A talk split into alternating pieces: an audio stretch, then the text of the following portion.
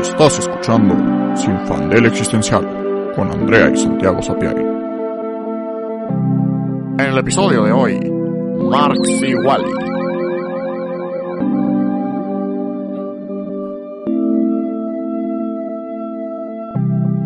Hola, soy Andrea. Y yo soy Santiago. Y hoy vamos a platicar de una película de Pixar del 2008, Wally. Wally es, mi opinión, de las mejores películas de Pixar. Es súper cool. Porque es de un futuro distópico. Y eh, siento que es como cuando Pixar se, empezó a poner mucho más denso.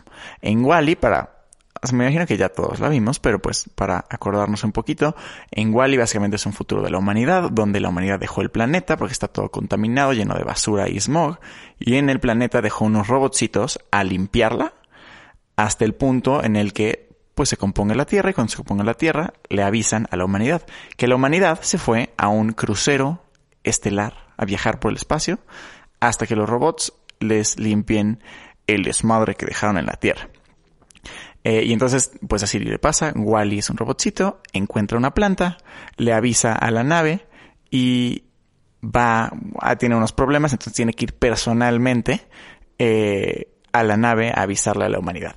Y cuando llega, se encuentra que la humanidad lleva, no acuerdo cuánto, pero muchos años viviendo en esta nave. Y todos los humanos, este, están en sillas y son todos gordos y no hacen nada y nada más están sentados en sus sillas y, y comen y ven una pantallita, no hablan entre ellos, no interactúan, o bueno, creo que interactúan como por FaceTime o, algo así. Este, pero bueno, entonces Wally les tiene que avisar que ya pueden regresar a la Tierra. Pero eh, lo interesante de Wally es que, pues justo, ¿no? Ver esta realización de que los humanos en el futuro, ya que lograron como crear inteligencia artificial y delegar todos sus trabajos a los robots, pues se vuelven como unas papas en el sillón y los robots les hacen absolutamente todo, los entretienen, los mueven, los limpian, este juegan deportes por ellos, hacen absolutamente todo, hasta manejan el crucero, o sea, el capitán no hace nada y no tiene idea de cómo manejar este la nave.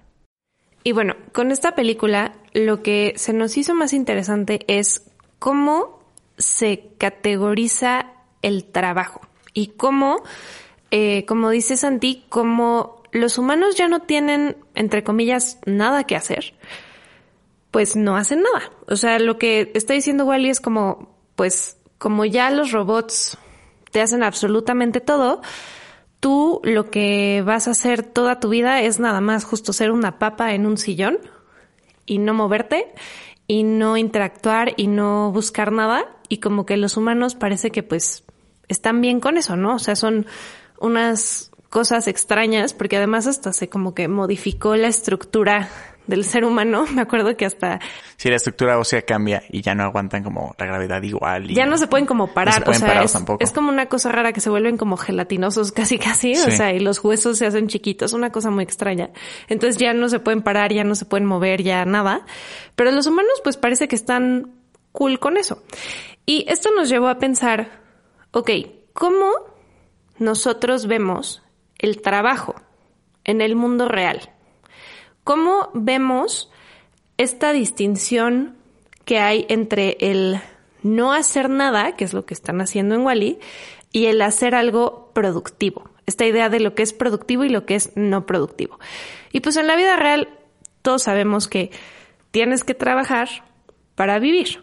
Es como, bueno, a menos que seas súper rico y hayas heredado una fortuna o algo así, pero generalmente tienes que trabajar para vivir. La gente no te va diciendo por la vida como sí, es que el trabajo es lo máximo, ¿no? O el trabajo es a lo que tienes que aspirar. No, es más bien como un mal necesario, algo que tienes que hacer para seguir existiendo.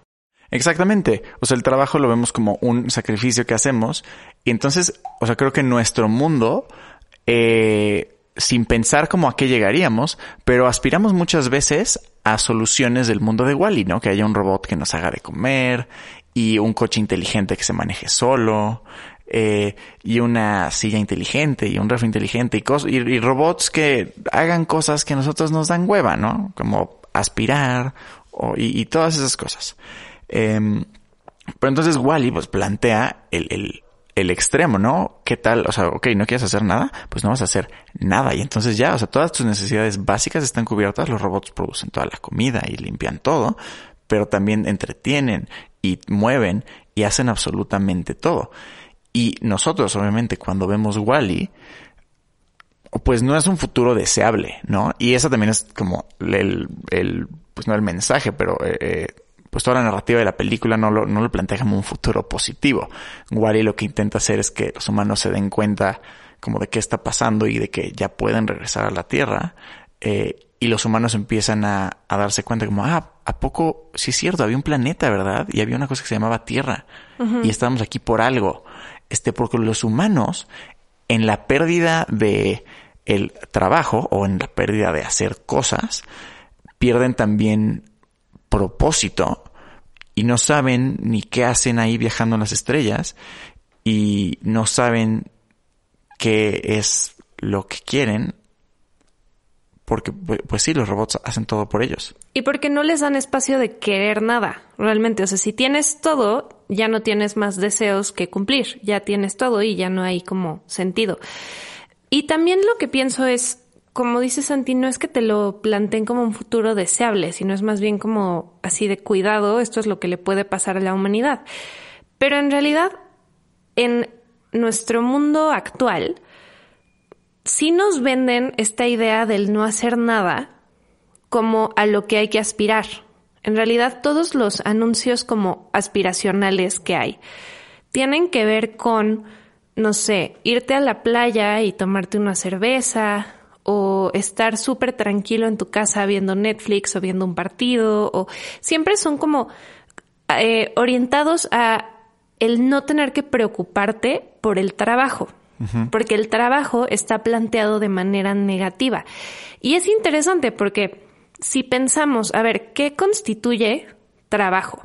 ¿No? En nuestro mundo real, ¿cuál es la diferencia entre trabajo y tiempo libre. Y podríamos decir que es la productividad, pero en realidad no, porque en tu tiempo libre también puedes hacer cosas productivas, incluso cosas que te generen dinero. Entonces, ¿por qué tenemos esta idea de que el trabajo es negativo y el tiempo libre es positivo? Incluso, ¿por qué tenemos la idea de que el tiempo libre es una cosa como que hay que ganarse y que solo existe en eh, cantidades limitadas? Sí, exactamente. En el capitalismo como que se nos divide la existencia en tiempo de trabajo y tiempo libre. Y lo que está denso es que en la lógica capitalista, eso quiere decir que se divide en tiempo de producción y tiempo de consumo. Porque entonces cuando estás trabajando, pues, o sea, digo, pongamos un ejemplo genérico, ¿no? Trabajas en la empresa y lo que estás haciendo es, pues, produciendo, directa o indirectamente, estás generando dinero o bienes, algo, ¿no? Estás produciendo, eres parte del sistema. Y en tu tiempo libre, pues, ¿qué haces? Esa es la, la magia este de nuestro bendito sistema económico capitalista, eso fue irónico, eh, que en nuestro tiempo libre lo que se nos vende es el consumo. Lo que nos va a hacer felices y lo que tenemos que hacer en nuestro tiempo libre es salir a comer, comprar cosas, irnos de vacaciones, cosas que implican consumir los bienes que producimos en nuestro tiempo de producción. Pero entonces lo cañón es eso, ¿no? Que vemos nuestro tiempo de producción como algo negativo y como un sacrificio. Este, y hablando del tiempo también está súper cañón que, o sea, no solo que aspiramos a las vacaciones, pero siento que en la misma estructura de la vida diaria, la misma lógica de la semana, de que de lunes a viernes trabajas y sábado y domingo es fin de semana, está hecho para que como un Sísifo que empuja la piedra y se le vuelve a caer, todas las semanas sea como de, puta, es lunes, pero bueno, pero, pero aguanto porque un día más y un día más y un día más y ya va a ser viernes y ya va a ser sábado y, ya voy a poder este disfrutar, irme a tomar, este echar la flojera, no hacer nada, ¿no? disfrutar el tiempo libre. Y bueno, y luego vuelve a empezar, ¿verdad? Porque domingo de bajón y lunes de regreso a la chamba. Y así cíclicamente, este, y pues sí, como que se nos olvida que que, que infinitamente estamos empujando esta piedra semanal del trabajo. Y entonces, pues esa es la pregunta, ¿no? O sea, ¿qué onda con el tiempo de producción y de tiempo libre y por qué tiene que ser algo negativo el tiempo de producción? O sea, ¿por qué aspiramos a no hacer nada? Si, como nos enseña Wally, no es un futuro deseable. O sea, de verdad, de verdad queremos no hacer absolutamente nada.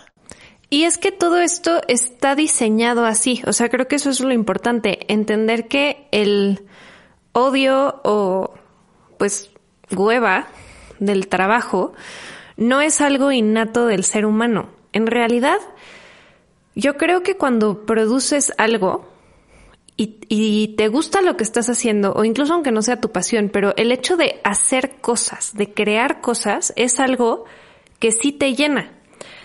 Entonces, ¿por qué tenemos esta idea horrible de que el trabajo es horrible y justo tener como estos sistemas de, bueno, ahorita voy a aguantar, o sea, creo que es eso, es, tengo que aguantar toda la semana y aguantar y aguantar y aguantar para el premio del fin de semana. Y que además... Exacto. Muchas personas lo utilizan como un exceso, porque justo como decía Santi, es, ya quiero que sea el fin de semana para tomar, para, o sea, como que es, es, es la culminación de toda una semana de estrés que tiene que salir en algo como en un, en un release. O sea, no, no, no es algo como tranquilo, ¿no? Y siempre estás esperando cada fin de semana para poder tener ese release, porque si no sería insostenible el vivir tu vida diaria sin fin de semana, sin vacaciones, sin estar esperando a algo en el futuro. Sin Navidad, ahorita que estamos en, época de Navidad, personalmente vivo todos los años con la esperanza de que sea Navidad. Desde enero estoy así de, bueno, puta vida, pero, pero viene Navidad. viene otra Navidad. Y, y es otra vez, o sea, la semana es un ciclo de Sísifo y el año es un ciclo de Sísifo. Y, y así, o sea, son como premios que nos da eh, eh, la estructura y bueno, la, la superestructura, el, el, sistema de trabajo con el que existimos. Pero pues es eso, al final no hay, no hay como... No hay fin. Nunca, no hay fin, nunca llegamos a un punto... Nunca llegas a la vacación eterna. O sea, Exacto. a menos que seas rico. Y Exacto. O, o peor. Llegas si llegas y llegas a los 80 años, cuando llega el bendito retiro, y a los 80 años llega el retiro y es horrible. Sí, porque dices, güey, ¿qué hago con mi existencia? O sea, ahora cuál es el punto de mi vida? Pues nada, sentarme a esperar mi muerte y ya. Entonces, es un engaño y es un autoengaño, porque precisamente es como nuestra manera de manejar el horror de la monotonía. Y que el problema con el trabajo no es el trabajo en sí, porque creemos que en realidad la producción es muy positiva. O sea, como seres humanos tenemos un potencial creador muy amplio y creador en todos los sentidos. Puede ser arte, puede ser ingeniería, puede ser muebles, puede ser código, lo que sea. Podemos crear un montón de cosas.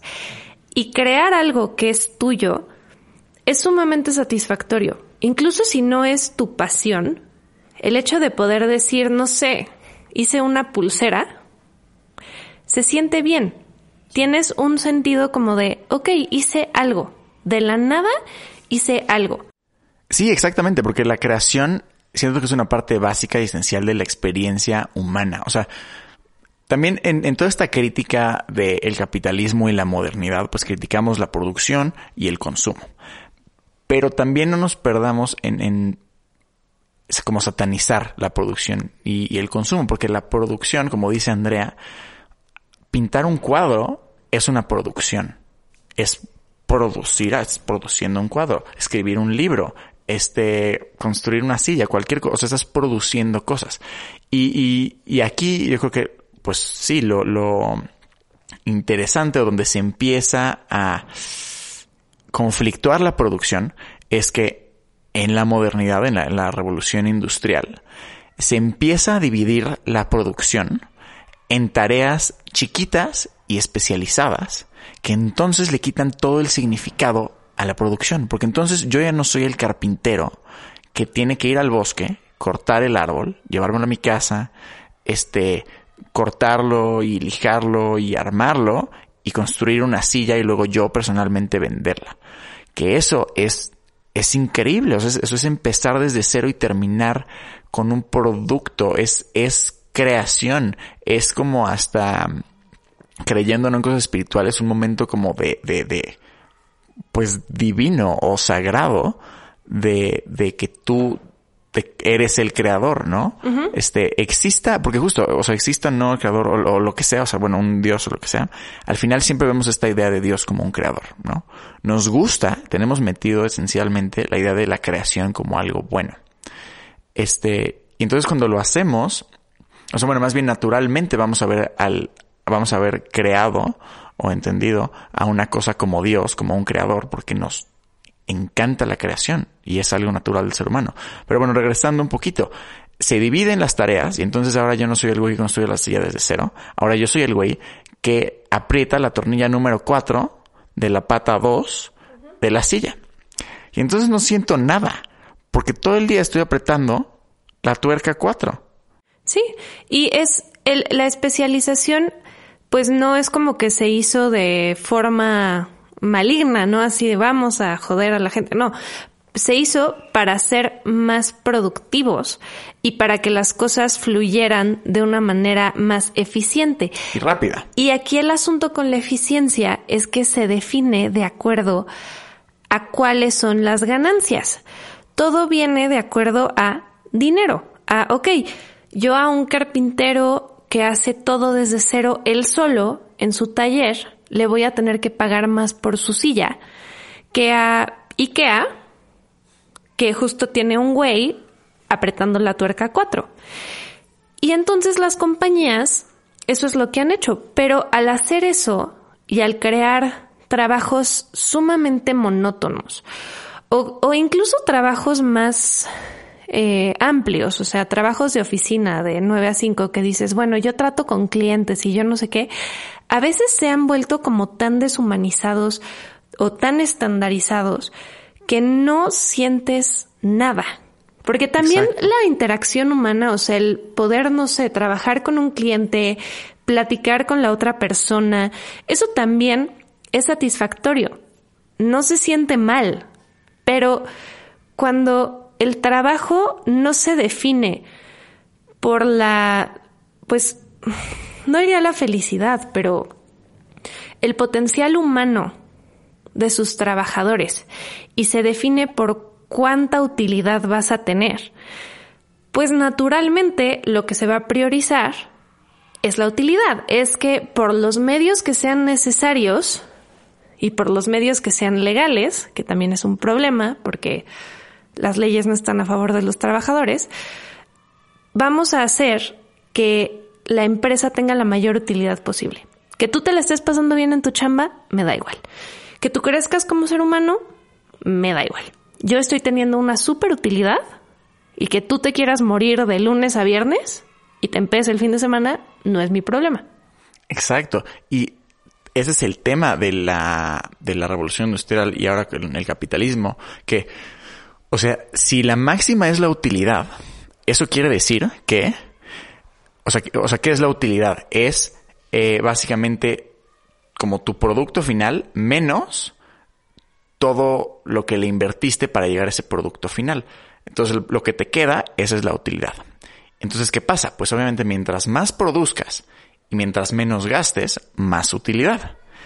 ¿Y eso qué pasa cuando tienes trabajadores? Que mientras menos les pagues, mientras menos trabajadores tengas o mientras menos este horas de trabajo tengan en el sentido de que estén produciendo menos o mientras más rápido trabajen, o sea, exacto, mientras menos te cueste eh, eh, tu producción y más caro vendas tu producto o servicio, mayor tu utilidad y entonces de ahí viene la explotación, ¿no? Y de ahí viene también el, la especialización, porque entonces construir una silla desde cero es, es muy lento y necesito mucha energía. Pero apretar una, la tuerca 4 todo el día, no es muy difícil. Se me va a cansar la muñeca tal vez, pero, pero nada más. Este. Y además puedes vender eso como que es un trabajo muy poco especializado. Dices, güey, tú nada más aprietas la tuerca. Yo por qué te voy a pagar más del salario mínimo. Uy, y súper importante. Apretar la tuerca 4 lo puede hacer cualquiera, ¿ok? No necesitas un carpintero que sepa cortar un árbol y que sepa cortar la madera, tratarla bien, armarla y, y hacer una silla. Solo necesitas un güey que pueda mover la muñeca. Entonces también por eso es más eficiente. porque ahora no necesitas este trabajadores educados o trabajadores con conocimientos o compasión ni nada. Puede ser cualquier pelado. Y que además así también les puedes decir, ah, tú no quieres el trabajo, no te preocupes, tengo 100 güeyes ahí atrás de ti. Exacto, no es nada especial porque no, no vas a apretar la turca 4 mejor que el otro güey. Sí, exacto, da igual. Entonces también como que le quita la individualidad al trabajador totalmente. Y eso es lo que sucede, que tenemos esta idea como, güey, trabajar es lo peor, lo tengo que hacer para sobrevivir, porque pues los trabajos que hay son de hueva. Y mi único como momento de paz son los momentos en los que no estoy trabajando. Por lo tanto, trabajo igual a malo. Pero lo que hemos descubierto nosotros, y digo, no descubierto, obviamente, muchas personas saben esto y viven así sus vidas, pero más bien lo que hemos descubierto para nosotros mismos, y lo estamos diciendo desde un lugar de privilegio, obviamente, si no, pues no tendríamos un podcast y muchas cosas más. Pero hemos descubierto que no trabajar o no tener producción de ningún tipo es de hueva absoluta. O sea, realmente el si yo digo no no puedo, tampoco tampoco hablo desde ese nivel de privilegio, pero yo no puedo irme a tirar a la playa meses porque pues, no tengo manera de hacer eso. Pero incluso si pudiera no querría hacerlo. Exacto. Porque sé que lo que estoy haciendo sé que estaría perdiendo el tiempo. O sea, en realidad se siente como, digamos, el no hacer nada sí le quita propósito a tu vida. Porque no estás queriendo nada, no estás buscando nada, no estás mejorando quién eres ni el mundo, no estás haciendo nada. Entonces te quedas como flotando en el abismo. Genuinamente no creo que se pueda ser feliz o pleno así. Más bien, lo que hemos descubierto es que producir algo que es importante para ti da muchísima más satisfacción que los placeres inmediatos como el fin de semana. O sea, yo al menos, y a lo mejor yo soy muy workaholic, eso también influye, pero disfruto muchísimo más escribir un guion que irme de peda. Y eso suena totalmente fuera, o sea, suena muy raro, ya lo sé, pero genuinamente, a lo mejor en el guion, en el momento en el que le estoy escribiendo, a lo mejor estoy toda estresada así de, güey, es que, ¿qué va a pasar con este personaje? Y no sé cómo resolver esto y a lo mejor me frustro y pasan como muchas cosas, no es que esté ahí extasiada escribiendo el guion. Pero cuando llego a algún punto en el que digo, wow, esto quedó increíble, siento muchísima más satisfacción que en hacer algo entre comillas divertido. Es como un tipo de satisfacción muchísimo más completa y amplia y que dura más tiempo. Sí, profunda y duradera. Totalmente, totalmente. Porque es eso, o sea, me iría a la playa dos meses a hacer nada, pues puesto que no, si me lo regalas, pero, pero de verdad no puedo hacer nada. O sea, o sea, sí está difícil. O sea, de verdad piensa cuánto, todo ese tiempo sin hacer nada. Nada. Pero si, pero ponte, si me iría a la playa dos meses a escribir un libro, escribir un guion, a pintar, este, porque como dicen de lo que hemos descubierto que, que en esta lógica de que tenemos tiempo de producción y de consumo, y el de producción es sacrificio y el de consumo es placer, y que esa es la idea que nos venden, hemos descubierto que, que el, consumo no es tan placentero como nos lo han vendido, y no es un placer que dure, y el, y el placer que de verdad dura y que te, te hace sentirte bien mucho tiempo y, y, no quiero entrar como en rollos este, de este estilo, pero o sea, sí como que pues crecer y desarrollarte en el sentido de que aprendes cosas y de que y que en ese aprendizaje este te sientes más cómodo contigo mismo es la producción que te da algo. O sea, la producción para nosotros es escribir guiones. Irnos de vacaciones, este André y yo, muchas veces es, oye, vámonos este unos días a escribir un guion. Y eso es descanso. Y eso, eso es mucho más placentero que si nos fuéramos de peda, o que si nos fuéramos a un mall a comprar, o que si nos fuéramos a, a, a gastar como en un plan de consumir cosas, este, a lo idiota porque eso nos da placer. Te da mucho más placer el producir algo que te importe y que te llene. Sea lo que sea. O sea, ahorita el ejemplo es, es arte porque pues nosotros nos entendemos mucho con el arte, pero, pero de verdad puede ser cualquier tipo de cosa en la que empieces con nada y llegues a algo que tú hiciste desde cero, ¿no? Algo en lo que tú puedas ver el fruto de tu trabajo, que también es otro de los mecanismos capitalistas, ¿no? Que si aprietas la tuerca 4, pues tú nunca ves la silla que hiciste. No te desconecta del producto y no es tuya, o sea, te desconecta de el producto para el cual estuviste dando tu producción. Pero bueno, y entonces cuando descubres esto y empiezas a como cambiar tu vida un poco hacia hacia resignificar la producción a algo bueno y disfrutar los productos que haces, te das cuenta que no tienes que consumir tanto, porque el consumir no te da tanta felicidad. Y entonces también, que entonces no tienes que, que sacrificar tu tiempo en, en el tiempo de producción, porque también mucho de ese sacrificio en el tiempo de producción es para que entonces en tu tiempo libre puedas consumir y ser feliz. Y es algo que a mí me parece inconcebible también por, el, por, por esta misma lógica de, ok, voy a trabajar, no sé, tantas horas para comprarme la bolsa más nueva de lo que sea, ¿no? O para una tele, o, o sea, cosas que, que no necesitas, pero que son como lujos aparte. Y no digo que esté mal, simplemente no creo que te dé la misma satisfacción. Estoy de acuerdo con Santiago, como que te da una satisfacción muy efímera y que a lo mejor dices, ay, sí, me compré una bolsa super cool. Eso no dura. O fui a comer a un restaurante y lo disfruté mucho.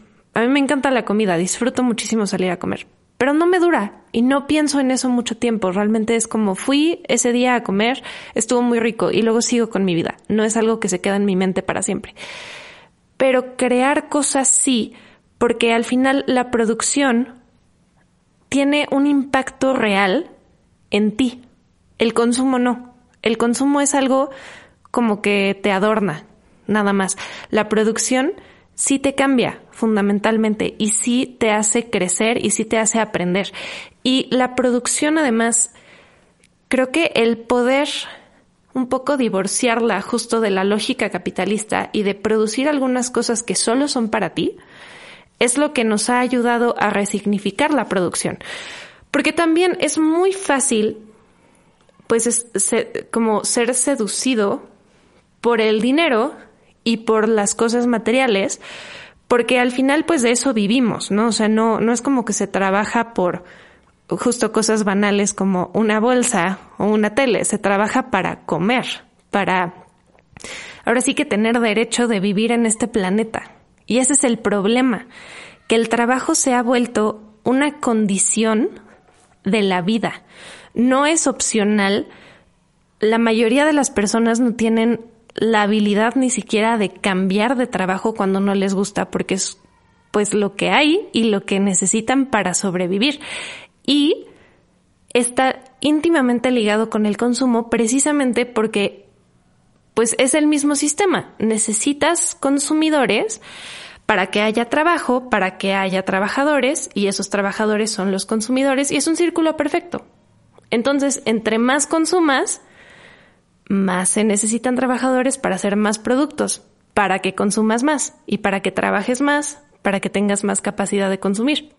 Y por lo tanto, pues al, al tener como este impulso y al estar dentro de una esfera perfecta en la que no puedes escapar porque no tienes chance de decir, hey, me quiero bajar y no quiero hacer esto, pues estamos inmersos en eso y justo el sistema tiene que crear como estos descansitos de el fin de semana, las vacaciones, Navidad, lo que sea, pues para que no nos aventemos del décimo piso. Pero creo que esa no es manera de vivir. O sea, si realmente obviamente lo primero es pues luchar por condiciones dignas, ¿no? Que eso es a, nivel sistémico, no es como que yo, Santi o nadie individualmente pueda cambiarlo, pero podemos exigirlo, podemos luchar.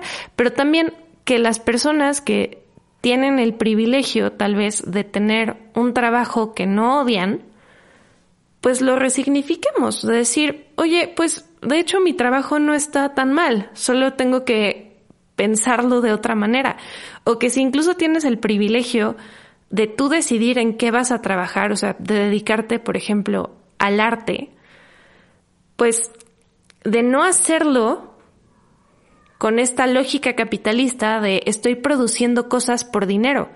O al menos no, yo no lo puedo concebir así. O sea, pensándolo en lo que nosotros hacemos con guiones, yo no creo que sea, bueno, no, sí es posible, pero no creo que sea agradable escribir cosas por dinero.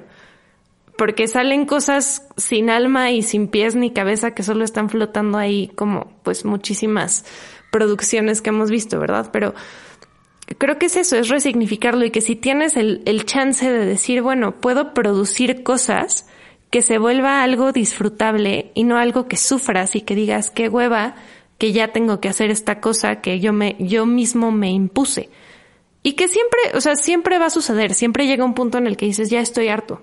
O sea, llega un punto en el que estás escribiendo un guion y te quieres matar, siempre. Pero creo que es importante como no caer en esa lógica y decir como, no, a ver, espérate.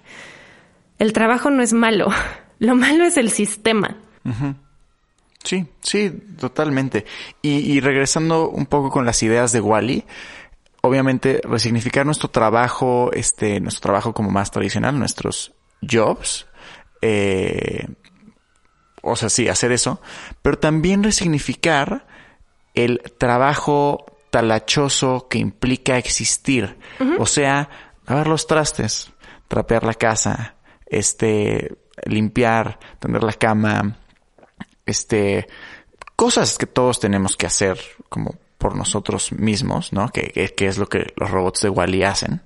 Eh, que pues sí, igual y a veces, bueno, más bien muchas veces es de hueva lavar los trastes, puede serlo, pero, pero también podemos resignificarlo y, disfrutar el, el proceso y el producto eh, y, y a qué llegamos y también pensar en que es un acto como de, no sé, amor propio incluso, o de, de, de también de trascendencia y, de cambiar tu realidad para, para estar mejor y ser este más feliz y más pleno. Este no no hay que delegar tanto nuestro trabajo a, a los robots y tampoco a otras personas, este, porque también nuestros trabajos incómodos nos hacen darnos cuenta de nuestra humanidad y nuestra vulnerabilidad y, y nuestra, pues creo que eso, o sea, nuestra humanidad y nuestra vulnerabilidad y nos vuelven, este, mejores personas en sociedad, ¿no? Sí, y que además creo que no, o sea, creo que la razón por la que muchas veces vemos esas cosas que dices como lavar los trastes, hacer la cama, trapear, como con hueva, es por esta misma idea de la división entre el tiempo libre y el trabajo, que es como, ok, ya trabajé toda la semana, es fin de semana, lo menos que quiero es ponerme a lavar los trastes o a limpiar o lo que sea, pero es como, a ver, o sea, sí se entiende porque pues estás cansado, pero también el hacer estas cosas cotidianas no te quita tiempo. O sea, eso no existe. El tiempo solo es y tú existes en el tiempo. Las cosas que haces no te quitan el tiempo, solo las estás haciendo en el tiempo. O sea, creo que el, reformular esa idea también ayuda, porque también es como, a ver, o sea, ¿cuáles son las alternativas, no? No sé, tirarme en mi cama a ver Netflix, ver TikTok, salir a comer con amigos. Eh, o sea, son cosas que, que obviamente son válidas, no estoy diciendo que no, pero es como, eh, creo que hay que aprender no solo a buscar como esos hits de dopamina a los que estamos adictos en estos momentos de las cosas que inmediatamente causan placer, y también encontrar el placer en las cosas que, como dices, son talachosas y a lo mejor un poco de hueva, pero que, que también te pueden dar satisfacción, que es como, no manches, está todo lleno la cocina de platos y los limpias y queda perfecta la cocina y a lo mejor eso te da hasta más satisfacción que algo pues muy fácil. Creo que es eso, que las cosas que son difíciles y que te cuestan trabajo y que necesitan esfuerzo de tu parte, cuando las logras, generalmente sientes muchísima más satisfacción que solamente algo que puedes tomar o hacer y ya, en dos segundos. Sí, y, y aquí también se abre otro problema importante, que es, pensando en el tiempo de trabajo y en el tiempo libre, ¿quién ha estado aburrido? Yo y seguramente todos ustedes. ¿Qué es el aburrimiento? El aburrimiento es no saber qué hacer con tu tiempo. ¿no? Es, es, estás sentado y, y, bueno, a menos que estés aburrido en una fila, ¿no? Pero hablo del aburrimiento de que estás en la casa y te aburres y no sabes qué hacer. Es no saber qué hacer con tu tiempo. Y como dice Andrea, el tiempo no existe. O sea, el tiempo nada más, o sea, más bien existimos en el tiempo, pero el tiempo no es una... Eh, eh, eh, bueno, medimos la vida con tiempo, pero al final el tiempo es, es vida, es nuestra existencia. ¿no? El tiempo es como medimos nuestra existencia. Entonces, el no saber qué hacer con tu tiempo libre, el estar aburrido, es no saber qué hacer con tu existencia. Es no saber para qué existes. Y es el gran, la, gran trampa capitalista que nos mete tanto en la producción y, y nos mete tanto en, en estar exhaustos al acabar de trabajar y en meternos salidas fáciles para el entretenimiento y el consumo y en qué hacer con nuestro tiempo libre, que cuando tenemos mucho tiempo libre, de repente nos aburrimos y no sabemos qué hacer porque no sabemos para qué existimos. Entonces aquí es donde es importante la resignificación de la producción, porque, porque el no saber qué es, o sea, para qué existes tiene que ver con que no estás moviéndote hacia ningún lado y no estás viendo como, como por ti. Y, Personalmente, André y yo lo que hemos encontrado en la resignificación de la producción es que muchas veces en nuestro tiempo libre trabajamos más en conjunto o luego hacemos cosas, por ejemplo, tomamos masterclass, ¿no? O sea, clases y de que apuntes por, por diversión, ¿no? Y en nuestro mundo dirías como que pinches nerds, tetos y qué hueva. Este, y sí a los nerds y tetos, este, pero no qué hueva, es increíble. O sea, te da una satisfacción increíble. Y yo personalmente, este, llevo un rato obsesionado con las plantas. Eh, y por ejemplo, ese es otro ejemplo de, de producción, ¿no? O sea, no tiene que ser arte, no tiene que pintar un cuadro, escribir una historia. Pueden tener una planta, ¿no? Y empezar de una semilla o de una plantita que se está muriendo, que rescaten de, no sé, su tía que dejó de cuidar una planta o donde sea, este, y cuidarla y ver cómo crece y se desarrolla y decir tú, o sea, tú hiciste eso, esa planta está viva por ti. Eso es tu producción, ¿no? Es, tu cuidado de, una planta y, llegó a, pues sí, a crecer o, hasta florecer. Este, y tener plantas implica mucho trabajo. Este, o sea, tengo que cada dos semanas agarrar todas mis macetas, este, irlas y lavarlas porque son de terracota y entonces se llenan de sedimentos de minerales, este, y luego hongos que, o sea, es perfectamente natural por la humedad y por las plantas y tienes que cuidarlas y lavarlas y tienes que regarlas y tienes que saber cuánta agua necesita cada una, este, y luego si eres como yo que hago como cuidado de plantas más intuitivo, tengo que constantemente estar viendo las plantas y ver cuál necesita agua, este, y cuándo, y ver como las señales. O sea, es, es tiempo de trabajo, ¿no? Pero es increíble. Y, y prefiero hacer eso con mi tiempo libre que estar sentado en el sillón, aburrirme y decir, ay, pues ahora qué hago? Agarrar mi teléfono, abrir TikTok y perderme tres horas viendo videitos porque como no sé qué hacer de mi vida, prefiero que los robots me digan qué consumir y cómo gastar mi tiempo libre. Además porque no solo es el, o sea, el aburrimiento no es una cosa accidental. El aburrimiento es necesario para el nivel de consumo en el que estamos inmersos en este momento. O sea, para que la gente compre la cantidad de cosas innecesarias que compramos en este momento es porque tenemos que estar profundamente aburridos. O sea, es el típico de no sé qué hacer, me voy a ir de shopping, no sé qué hacer, voy a abrir Amazon, no sé qué hacer, voy a ir a comer, no sé qué hacer. Y todo implica gastar dinero y todo implica consumo. Incluso los espacios que antes probablemente eran pues sin costo, se ha buscado la manera de monetizarlos. O sea, en realidad es muy difícil, al menos en la Ciudad de México, salir y no gastar dinero. O sea, lo que sea que vayas a hacer, cuesta. Cuesta el estacionamiento, cuesta el cine, cuesta la comida, cuesta lo que sea. Hay muy pocos lugares en los que genuinamente no tienes que gastar un peso. Y también es chistoso que este, en esa misma lógica, socializar cuesta dinero, porque ver a tus amigos no es nada más verlos, así casual, no, es vamos al cine, vamos a comer, vamos a un bar, vamos a hacer algo que implique consumir y que implique gastar. Igual tener una pareja, ¿no? Este, al menos al principio es esta idea como de, ay, pues, y la cita, y vamos a hacer esto, y vamos a comer esto, y vamos a consumir.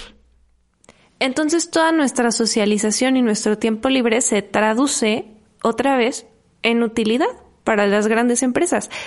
Es por eso que la resignificación de la producción, del tiempo libre y del trabajo no debería ser un privilegio burgués, sino una herramienta de radicalización y para destruir al sistema.